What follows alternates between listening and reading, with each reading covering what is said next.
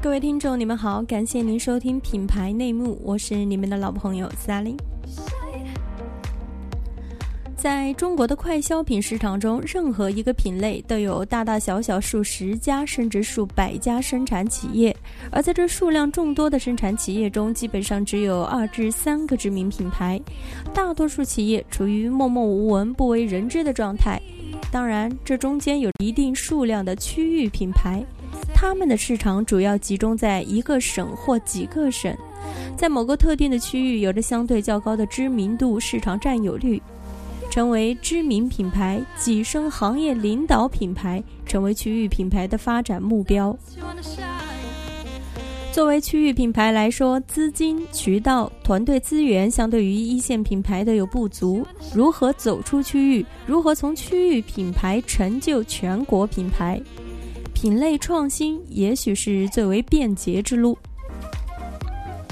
任何一个企业的成功都离不开产品的伟大创新。上到苹果公司的再度辉煌，中到王老吉凉茶的精准定位，再有旭日升冰红茶的风光一时，无外乎伴随企业产品的品类创新。品类没力量，品牌就虚弱；品类没生命，品牌就死亡。那么，对于众多区域品牌，如何才能成功运营品类，实现区域突围呢？当一个品类长久以来为知名品牌所主导，新品进入获得突破的希望渺茫时，重新打造一个新品类将有助于企业快速突围。当然，打造一个新品类并非凭空想象，要有一定的市场基础，并具有一定的资源匹配。如果没有相对健全的渠道资源和一定的资金储备，品类再造也是空想。华夫饼，西方中产阶层主流西式糕点，又叫窝夫、格子饼、格仔饼、压花蛋饼，是一种烤饼，源于比利时。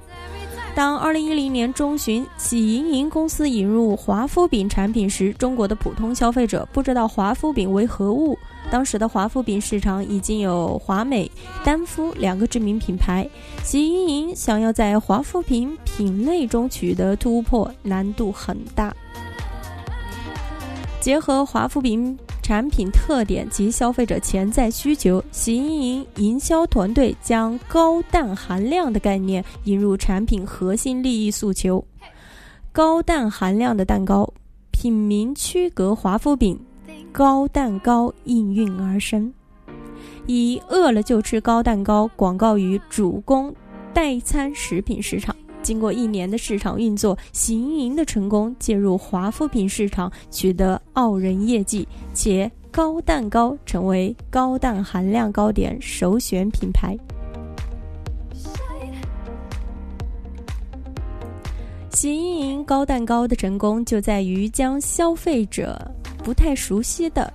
华夫饼以一种更为通俗的品类命名，以高蛋含量的独特卖点展示在消费者面前，让消费者只要看到名字就知道它能带给自己什么样的消费体验。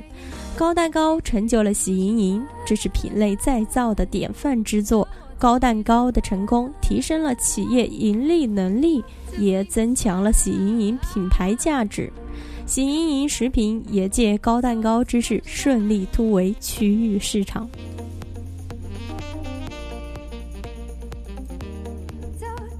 的？